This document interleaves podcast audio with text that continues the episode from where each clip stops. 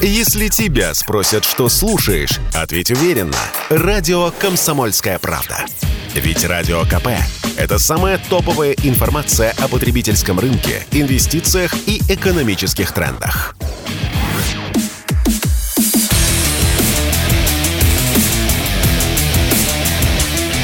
Программа с непримиримой позицией. Утренний Мардан. И снова здравствуйте, и снова в эфире радио «Комсомольская правда». Я Сергей Мордан. Вот сейчас на ленту падают сообщения. Снова взрывы в Запорожье. Так, а есть взрывы в Харькове? Дайте посмотреть. Вроде нет пока. А я хотел бы коротко прокомментировать э, еще раз э, вчерашнюю тему по атакам на энергетическую инфраструктуру бывшей УССР. Ну, не знаю, мне показалось, что кто-то не вполне правильно меня понял. Э, в моих рассуждениях точно нет никакого злорадства. Вообще, там все, что касается войны, а, это не про радость, и даже не про, не про злую радость. Это, в общем, мне кажется, эмоции совершенно другого порядка. Но вот я получил вечером письмо, которое хотел для вас прочитать. Написала мне а, слушательница из Харькова. Вот. А, доброго вечера из Харькова. Только сейчас буду слушать ваше утро. Свет только дали. Связи и света сутки не было. От слова совсем. Жаль народ, даже с кастрюлями в голове. Но ненавижу их.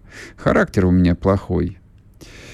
И рада, и жалко. Я-то вышла во двор спасать белые грибы из морозилки тающие и сварила на костре шикарный казаночек перловочки со шкварками и грибочками. Три раза рискнула этой осенью в лес. Запрещено, потому что было, объясняю. И правда рискнула, больше не ездила. А вот квартирные и два кирпичика не найду для чайничка, особенно с электроплитой. Перловка в печи, во дворе вкусная получилась. В общем, и хатка есть, и садок кол нее. Молчим, терпим. А вот кастрюль ненавистных и жаль порой, и разорвать охота.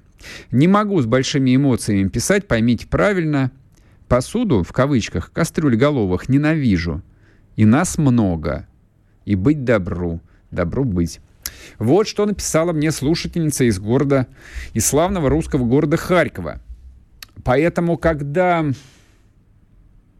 вы ну вот вдруг там даете слабину и начинаете именно радоваться, злорадоваться тому, что вот э, на этих самых хохлов падают ракеты, бомбы, и у них там нет света, вы всегда помните про то, что вот в этом э, славном городе Харькове, где родился... Хм, да много кто там из славных людей-то родился. Гурченко, например, из Харькова. Не знали об этом? Лимонов из Харькова. Много хороших людей из Харькова. Там Харьковский тракторный, Харьковский танковый завод. Вот. И вот в этом Харькове, да, откуда еще вышли и ублюдки, которые убивают русских в батальоне «Кракен», вот, те, которые служат в Азове, да, там много наших людей – и они тоже страдают, и они тоже терпят. Вот поэтому, как мне представляется, любые разговоры, ну, любые комментарии по этим новостям, они не про радость, они вообще не про радость. Война не про радость. Вот, поэтому, в общем, так, держите себя в строгости, собственные эмоции. Теперь а, давайте перейдем а, к анонсированному обсуждению господин Затульна. Не могу отказать себе в этом удовольствии. Значит, э, ну, вы все найдете. Для тех, кому лень искать, э, я в телеграм-канале Мардан э, выложил э, кусочек ролика, где Константин Федорович, я с ним неоднократно общался, брал у него интервью и комментарии. Он человек очень спокойный, очень опытный. То есть сослаться на то, что а, слова вырваны из контекста, о том, что он был на эмоциях, невозможно. Это я могу быть на эмоциях. Я по сравнению с ним просто щенок, у которого нет никакого опыта публичных э, выступлений, который часто не контролирует своих слов. Ну, безответственный человек, журналист. Но он-то государственный деятель. Извините меня. Он не просто какой-нибудь там депутатишка Государственной Думы. Он сторожил Государственной Думы. Он аксакал Государственной Думы. Он в Государственной Думе, прости господи, ну хорошо, если не с первого созыва, но со второго точно. То есть он там уже кресло протер не одно, сидячи в Государственной Думе. Человек столько дал комментариев, выступлений интервью за свою политическую биографию, что, в общем, я вас уверяю, контролирует каждое слово, каждую фразу, каждую интонацию. И поэтому то, что он это сказал, и главное, как сказал, вот с такой мерзопакостнейшей ухмылочкой, фирменной, ухмылочкой, типа, ну вы что там, какой вы тупые, там что-то спрашивать такой, какую-то конституцию России вспоминать, что согласно этой Конституции, о, и растереть. Там вписано то, что Запорожская и Херсонская область территории России. Ну, о чем мы говорить? Ну, мы же мы ж взрослые люди. Как можно нам вот про это, вот про это, этот какой-то словесный мусор всерьез разговаривать? Знаете, что я вам скажу? Вот много будет сказано, и уже сказано много про Затулина. Владлен Татарский, кстати, вчера записал короткий ролик в вечернем Владлене, тоже рекомендую, послушайте там первую часть. Он сказал очень правильные вещи о том, что вот а, те, кто седует про то, что у нас недостаточно патриотичная молодежь, у нас с молодежью все нормально. У нас молодежь на фронте сейчас. Молодежь на фронте. У нас проблемы, да, со стародежью вот с этим коллективным Затулиным, которому 55-65 плюс. Вот с кем у нас проблемы. Вот поколение предателей. Вот поколение людей, которые торговали Родиной, торговали Россией 30 лет. 30 лет. Затулин один из тех людей, кто 30 лет занимался э, русским вопросом, ну, вот, и занимался, ну, примерно так вот, в каком состоянии э, он пребывал примерно к 2019 году, когда, наконец, было принято политическое решение выдавать паспорта Донбассам. Он занимался СНГ, он занимался связями с Украиной, то есть он один из тех людей, кому можно было бы на самом деле предъявить и за первый Майдан, и за второй Майдан – он из той комарили, которая крутилась вокруг этих бесчисленных Януковичей и Медведчуков, обслуживали их здесь. Вот один из этих людей, один из этих до старых еще ельцинского набора элит, для которых 91 год – никакая не трагедия. Какая к чертям собачьим трагедия? Для них это было время возможностей. Для них 91 год стал фантастической возможностью, главным событием, главным годом в их жизни, который изменил все. И они вчера еще были никем, были младшими научными сотрудниками, какими-нибудь там, а, ну, типа там Березовского и Чубайса. А стали-то всем. А стали-то они всем.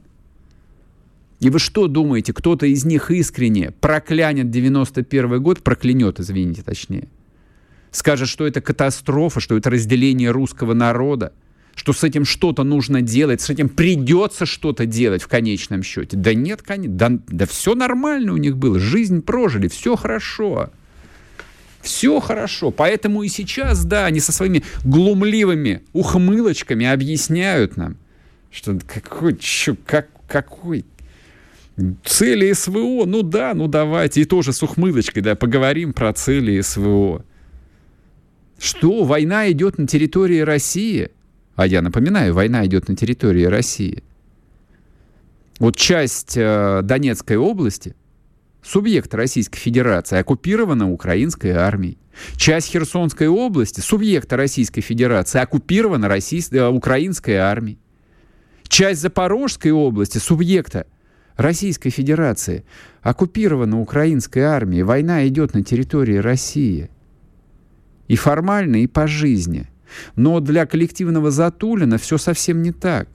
Для них действительно есть отдельно Россия и есть отдельно независимая Украина, с которой нужно вот как-то выстраивать отношения. Как говорят некоторые, фантастическая по своему идиотизму фраза, которую я сейчас услышал перед своим эфиром, что мир бывает крепким только тогда, когда он устраивает обе договаривающиеся стороны.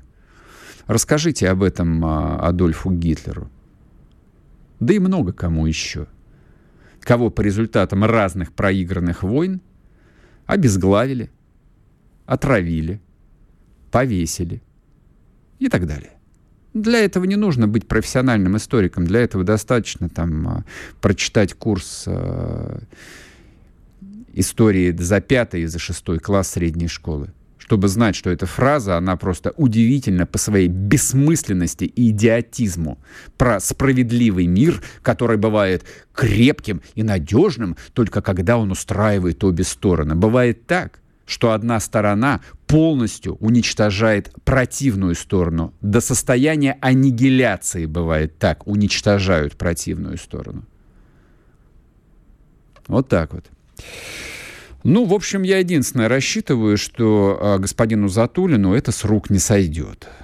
Это важно было бы, чтобы это с рук высокопоставленному человеку, известному политическому деятелю, видному члену Государственной Думы, это с рук не сошло. Я очень рассчитываю на уголовное дело и на реальный срок для Константина Затулина. Продолжим после перерыва. Есть еще о чем поговорить. sportkp.ru О спорте, как о жизни.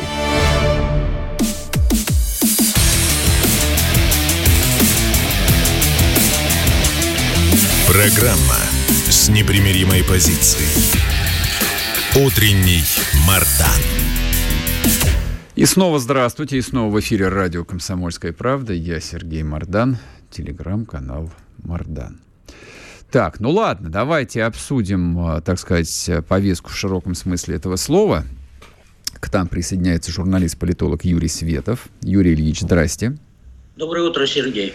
Смотрите, вот э, Евросоюз разрабатывает девятый пакет антироссийских санкций. Девять месяцев специальной военной операции, девятый пакет антироссийских санкций. А как вы думаете, э, вот это уже превратилось ну, в какую-то рутину? То есть вот э, они зашли э, в коридор решения, из него выйти нет никакой возможности. Нравится, не нравится, приходится принимать очередные пакеты. Либо там эта вещь совершенно осознанная, либо вы видите действительно повышение уровня эскалации, в том числе и в санкционной войне? Вот давайте начнем с этого. Ну, во-первых, чем-то надо заниматься прибалтийским политикам. Они же инициаторы всегда этого рода пакетов и требуют давайте, давайте еще что-нибудь. А во-вторых, все эти вот уже 12, что ли, тысяч санкций теперь будет, все-таки попытка нащупать те места, где России будет больно. Угу. Обратите внимание, позавчера Урсула фон, де, фон дер Ляйн вдруг говорит, мы вот должны Россию стукнуть там, где больно. И вот они все ищут, ищут эти болевые места, такая э, санкционная акупунктура, что ли. Mm-hmm. Ну, где-то, да, нащупали, где-то сделали нам больно, но при этом как-то выходит, что себе тоже больно делают. И вопрос еще в том, у нас тоже кое-какие эксперты говорят, что вот накапливается кумулятивный эффект этих санкций, и что вот-вот нам станет совсем плохо от этих самых. Да, некоторые эти эксперты, даже вы не поверите, ну, точнее, вы поверите, я думаю, а, служат а, в бюджетных учреждениях, преподают в Московском государственном университете, и ничего как-то. И ничего им за это нет. Ну а что, беспокоятся люди за А, так они за отечество болеют просто. Все, я не понял. А я думал, что они с, с таким некоторым злорадством об этом говорят, что сейчас, типа, вот, аккумулятивный эффект накопится, да, и, наконец, путинский режим падет. Злорадство тоже есть. А, с вашей точки зрения, вот я недавно прочел, э, ну, такой довольно развернутый э, материал, написанный по результатам, по-моему, исследование аж даже Международного валютного фонда, где оценивается воздействие санкций и, так сказать, на страну а, объекта санкционного давления и на субъекта, который санкции оказывает. И, в общем, там совершенно поразительные вещи. А, ну, может быть, я неправильно прочел, но вот у меня возникло ощущение, что тот, кто накладывает санкции, страдает, ну, скажем так, несколько сильнее вот, понятно, что речь шла именно о России, речь шла о Европе, то есть американцы в этом смысле не теряют почти ничего, более того, они выигрывают исключительно. Вот. А вот что останется от Европы после еще там года-двух э, санкционной войны, у меня большой вопрос. На что рассчитывают, ну, скажем так, наши начальники стратегические потому что если посмотреть э, ну, на, ну, на некоторые, по крайней мере, заявления ну, со стороны того же МИДа, у меня складывается ощущение, что действительно есть расчет на то, что сейчас европейцы, там, ну, условные немцы дрогнут, вот, поймут, что они эту войну не тянут, а плюс социальное давление снизу, и все опять вернется к старому доброму бизнес as usual.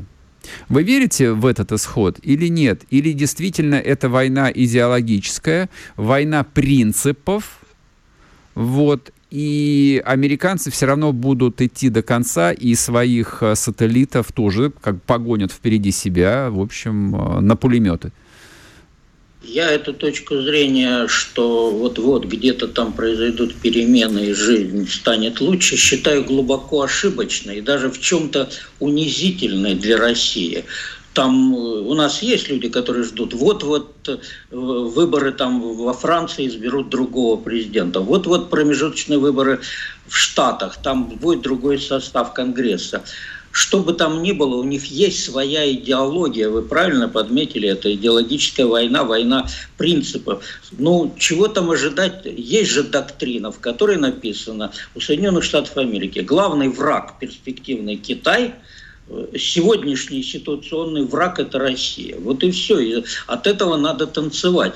И то, что есть эффект от санкций, так образно все называемый выстрел в ногу, нам это жизнь легче не делает. Ну давайте вспомним вчерашний банкет у Макрона в Елисеевском дворце. Он собрал туда предпринимателей Франции для разговора, как обозреватели ехидно написали, ребята, оставайтесь, не уезжайте в Америку. В Штатах сейчас принят специальный пакет 370 миллиардов долларов на поддержку бизнеса, всякого рода стимулирование. И э, смысл-то его очевиден, чтобы предприятия из Европы переезжали в Соединенные Штаты Америки. Сергей, если у американцев в этом году там 6 миллионов мигрантов припрется, простите, только из Латинской Америки, им же где-то работать надо. Вот предприятия придут из Европы, в том числе займут мигрантов, чтобы не болтались без но дела. Эти, я прошу прощения, но это же такое очень упрощение, потому что мы там говорим а, про мигрантов, которых нужно где-то занимать, и вот сейчас туда Нет, переедет Volkswagen. Сейчас, да, дослушайте, я сформулирую да. вопрос. Но а, я пока что параллельно читаю новости о том, что, по-моему, Martin э, или Ратовон, ну, кто-то из крупнейших оборонных э, корпораций, берут на работу, ну, то есть, видимо, за какие-то там э, нехилые деньги пенсионеров, потому что квалифицированных рабочих, как и у нас, в оборонке дефицит. Они же были не нужны, вот, а оказывается нужны. А американский пенсионер это отнюдь не бодрый 55-летний старик. Это, в общем, сильно за 70, скорее всего.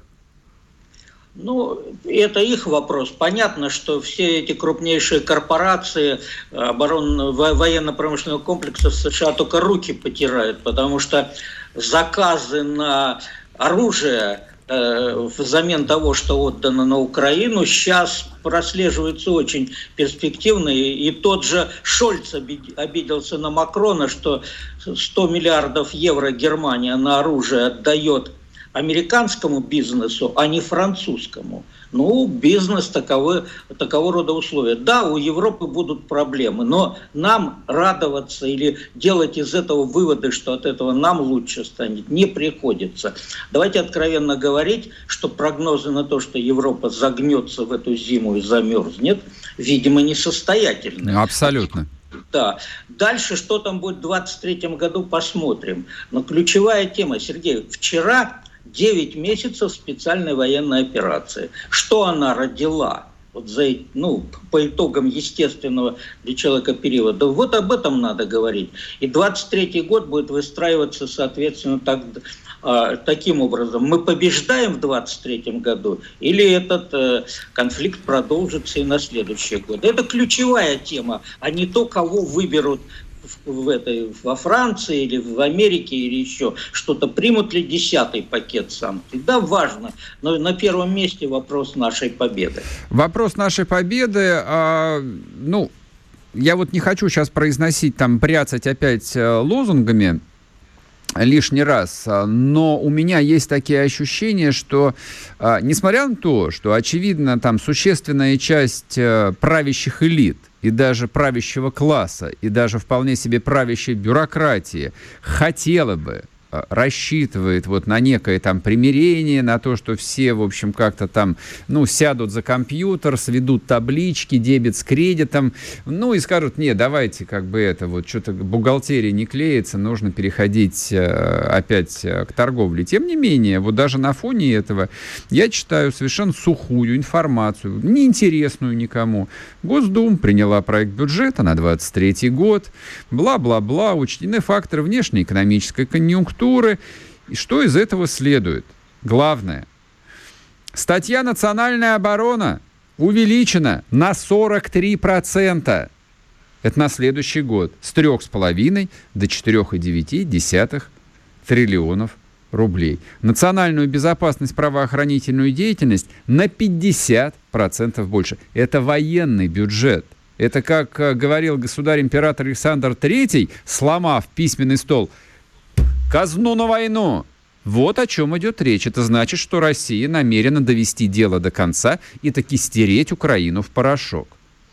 Это очень важное обстоятельство вы подметили, Сергей, потому что меня так обескуражили даже, скажем, вот эти разговоры американцев, американские генералы заговорили о том, что вот наступает зима, на поле боя должно быть перемирие, дескать, у сторон равные сейчас силы, все поняли, что победить не могут, поэтому нужно перемирие.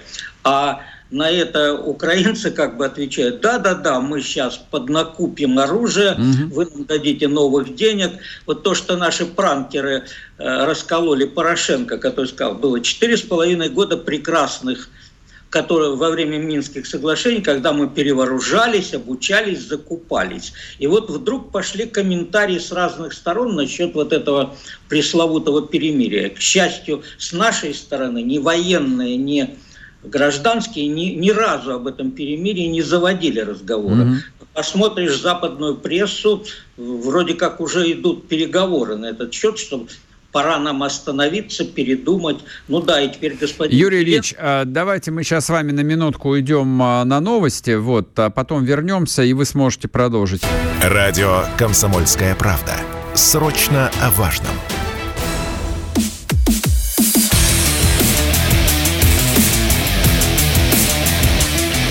Программа с непримиримой позицией. Утренний Мардан. И снова здравствуйте, и снова в эфире радио «Комсомольская правда». Я Сергей Мардан, телеграм-канал «Мардан». Мы разговариваем с журналистом-политологом Юрием Световым. Юрий Ильич, а, я вас прервал на полслоя. Вы начали говорить о том, что ну, в западных медиа наблюдается вот э, ну, правда, они как по команде что-то начали активно писать, что да, вот пришло время, наверное, действительно склонить Украину к перемирию. То есть продается это вот все в том контексте, что э, надо уговорить сильных, могущественных, прекрасных украинцев, ну вот немножечко притормозить, не добивать э, рашку проклятую, по крайней мере, до Нового года, а там уж как пойдет. Здесь слегка диссонирует заявление британцев, но это тоже как бы очень такая примитивная игра. То есть вот э, общий хор говорит «мир, мир, мир, мир», и тут вылезает один, значит, э, ну не знаю, злой Орликин, в лице министра обороны говорит, да нет, украинцы молодцы, мы же им поставили удивительные цифры. 300 тысяч комплектов арктического обмундирования – они вообще знают, какая погода на юге Украины? То есть зачем там арктическое обмундирование? Вы в своем уме? Ну ладно, то есть вот манипуляция понятна.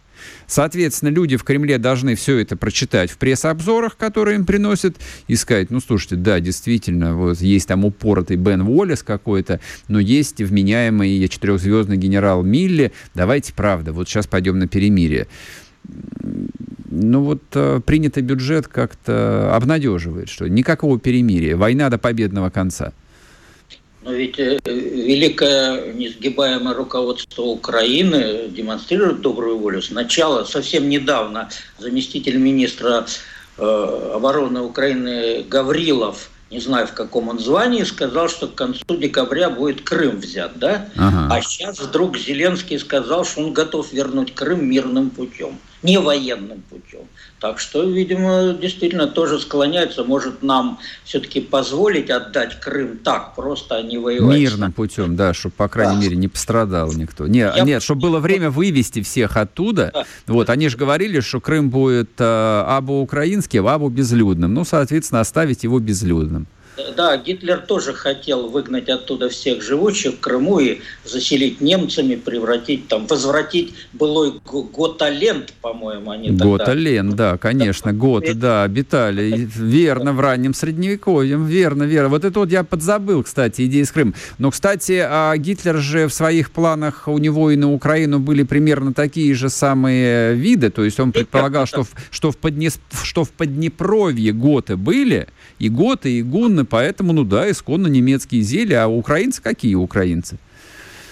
Так вот, э, сеансы вразумления, как я называю наши ракетные атаки на критическую инфраструктуру, они должны э, ну, не прекращаться, потому что именно после этих сеансов вразумления они как-то начинают э, ну, более трезво смотреть на жизнь. И для меня было очень важно, что вот последний удар, он касался в том числе железнодорожных путей сообщения, потому что с начала военной операции люди задают вопрос, почему мы не уничтожим ту систему путей сообщения, по которой западное оружие подводит к линии боестолкновений. Ну, ответ к военачальникам.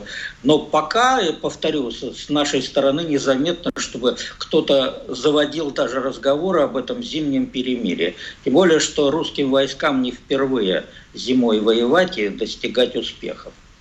Тут, конечно, понимаете, в чем дело. А, украинцы-то ведь это те же самые русские, да, только это, испорченные. Это, это ключевая проблема. Да. Ключевая вот проблема. Они называют нас а, орками, хотя орками на самом деле являются они, а вот для тех, кто там не любит Толкина, как я, я просто напомню, орки — это бывшие эльфы. Вот эльфы — это русские, а украинцы — это орки, бывшие эльфы. Вот, но воевать зимой они, к сожалению, тоже умеют. Мы их научили вот за последние 200 лет. Вот с тех пор, как, а, так сказать, территории Малороссии вошли в состав русского государства.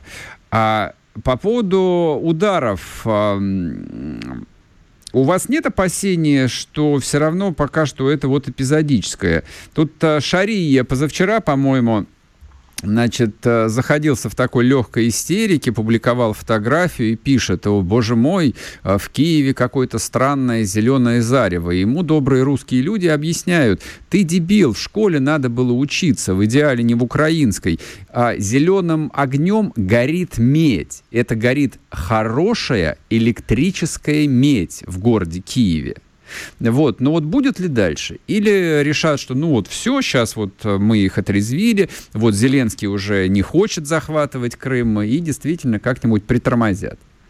Надеюсь, что не притормозят и что это будет продолжаться, потому что, как бы то ни было, но многие разрушения, которые были нанесены, они умеют восстанавливать. Правда, сейчас разговоры о том, что из Европы должны немедленно поставить оборудование, способствующее этому восстановлению, но нажим должен продолжаться.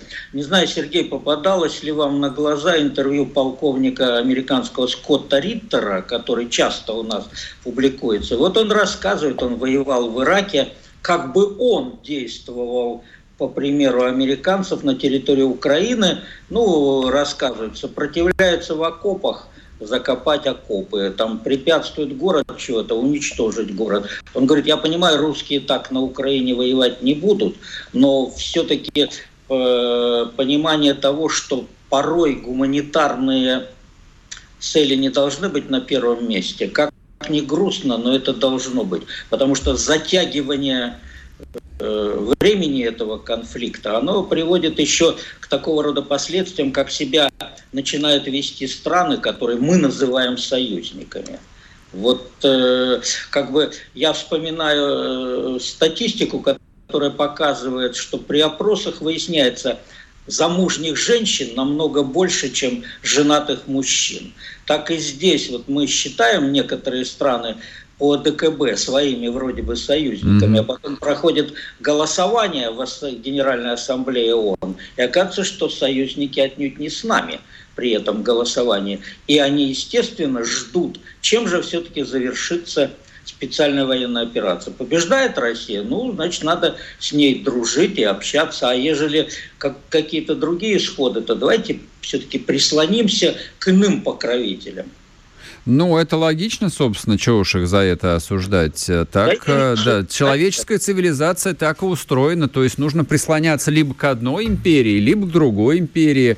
Вот, в этом смысле, там и, по-моему, Столтенберг последний раз об этом говорил, или кто-то другой, то есть когда они говорили, что конфликт на Украине является экзистенциальным, вот, они абсолютно правы. Они, они очень честно и правильно а, артикулируют, в отличие от нас, кстати. Я не понимаю, почему вот а, наши высшие руководители избегают такой а, резкости суждений. То есть, по большому счету, от исхода военной кампании на Украине зависит в том числе и место России в Евразии зависит и то, вот э, как на нас будут смотреть вот по всему периметру наших границ. То есть сейчас, э, ну, вроде бы мы, мы там немножечко выезжаем на еще советском авторитете.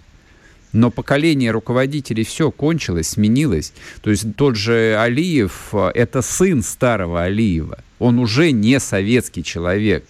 Там, и Такаев – это уже не Назарбаев. Это уже не советский человек.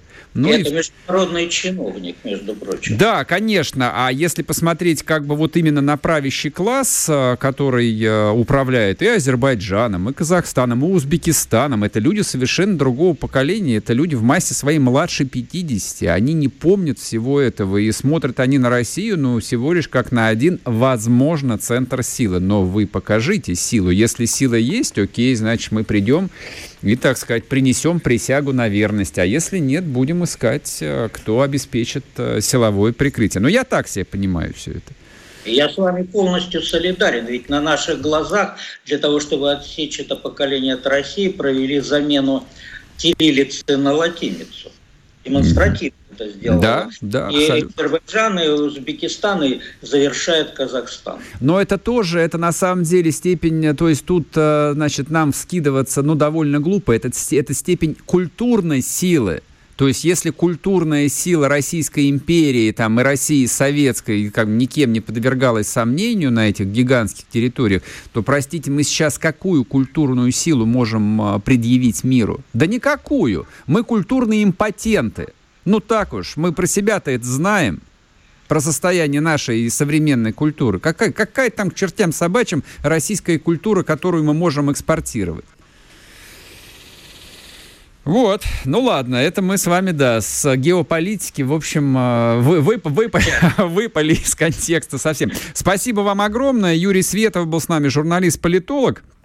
Мы, в общем, обсудили как бы так э, достаточно в широком контексте текущую ситуацию, но мне кажется, что это то, чего временами нам не хватает. Э, то есть вот э, информация вся сжимается до уровня информационных поводов сегодняшних. А вот что сейчас, а вот что... А времени подумать о главном, как говорил Глеб Жеглов, и нету. И нету времени подумать о главном. А вот у нас есть. Сейчас короткий перерыв на новости, и мы с вами поговорим о, а, о нашей импотенции в области культурного влияния. И, в общем, на пути мы к выздоровлению или нет. Не уходите. Радио «Комсомольская правда». Никаких фейков, только правда.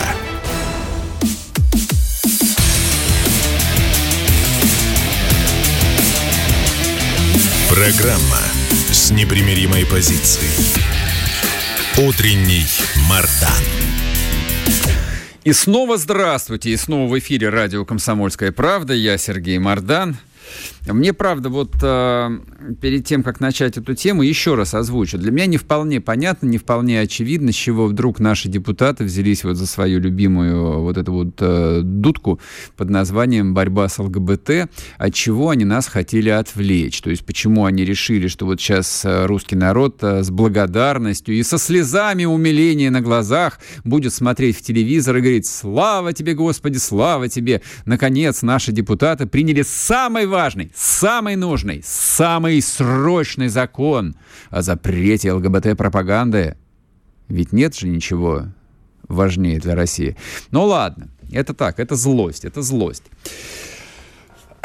Ну и что, как думаете, исчезнет ЛГБТ-пропаганда из э, эстрады, шоу-бизнеса, как принято говорить, из популярной литературы, опять-таки, из э, компьютерных игр, так называемых, вообще из общественной жизни, из общественной повестки это исчезнет как тема, как явление нет. Тут и так понятно, как явление это не исчезнет, оно существует. Тысячелетия оно существует. И пусть существует, Бога ради. Это, это вот, вот мне, меня это точно вообще там, не касается и не интересно. Но вот как социальное явление, которое требует а, внимания, вот оно после этого исчезнет или нет? Что-то мне подсказывает, что нет.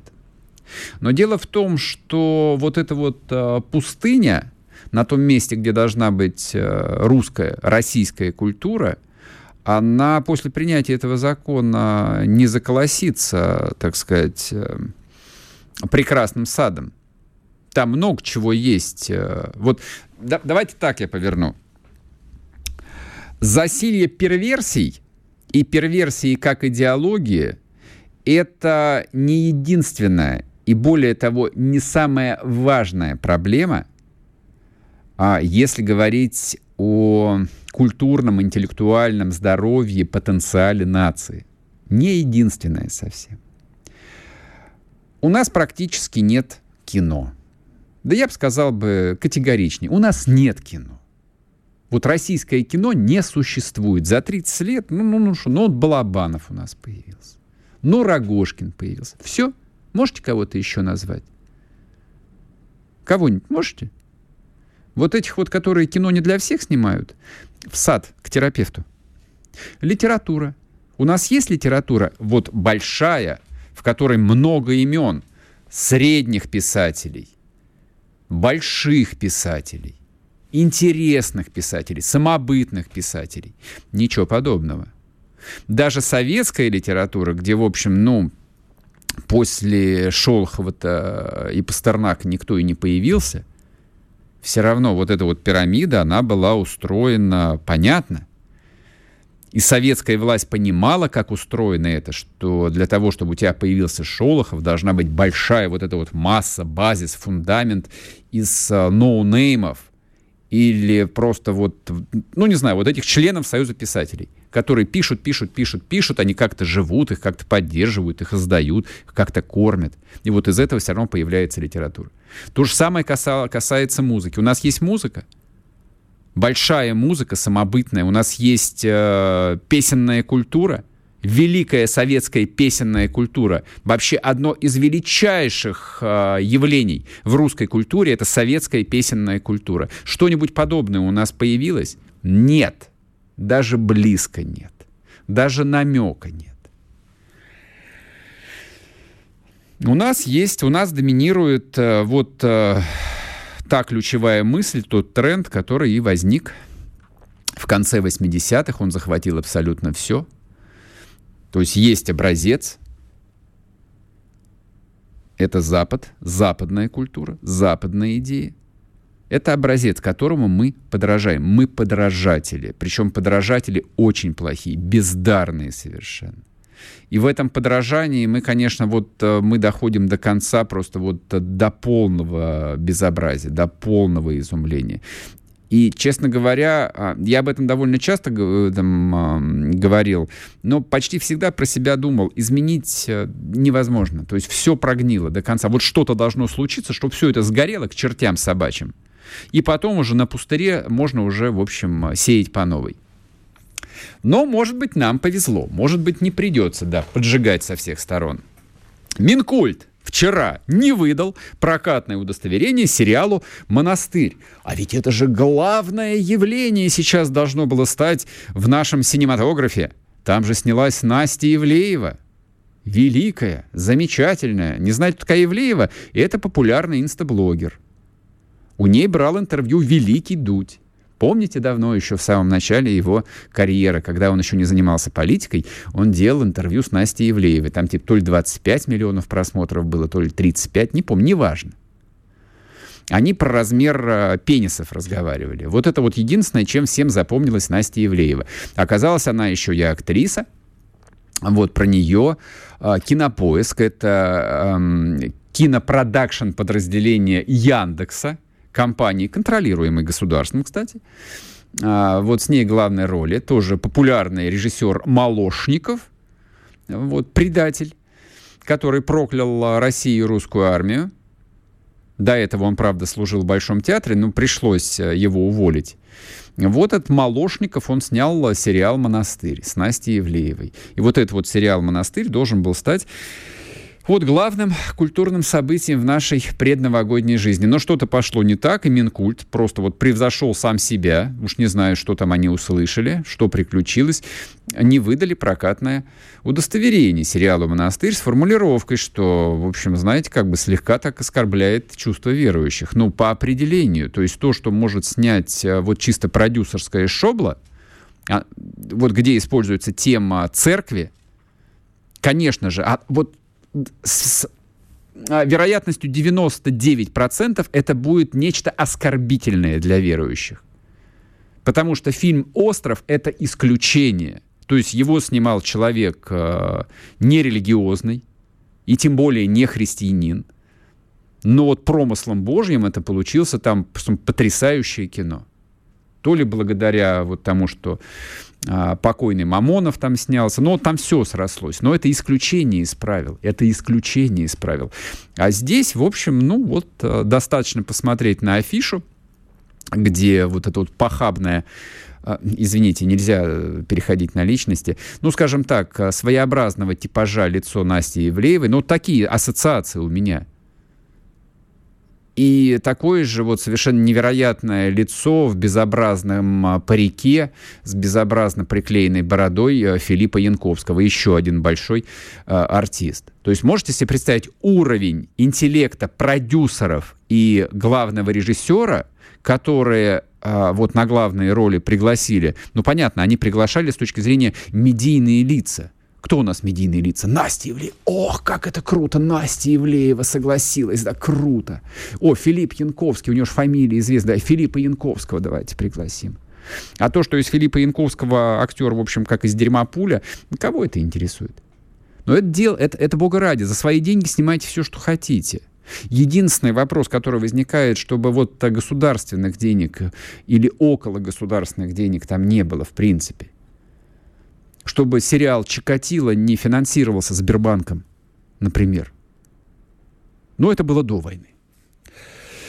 Вот. И еще одна мысль. А вы представляете, что бы сейчас происходило бы, если бы 9 месяцев назад с нами не случилась специальная военная операция. Вот что бы творилось, какая бы истерика, вот какое беснование происходило бы.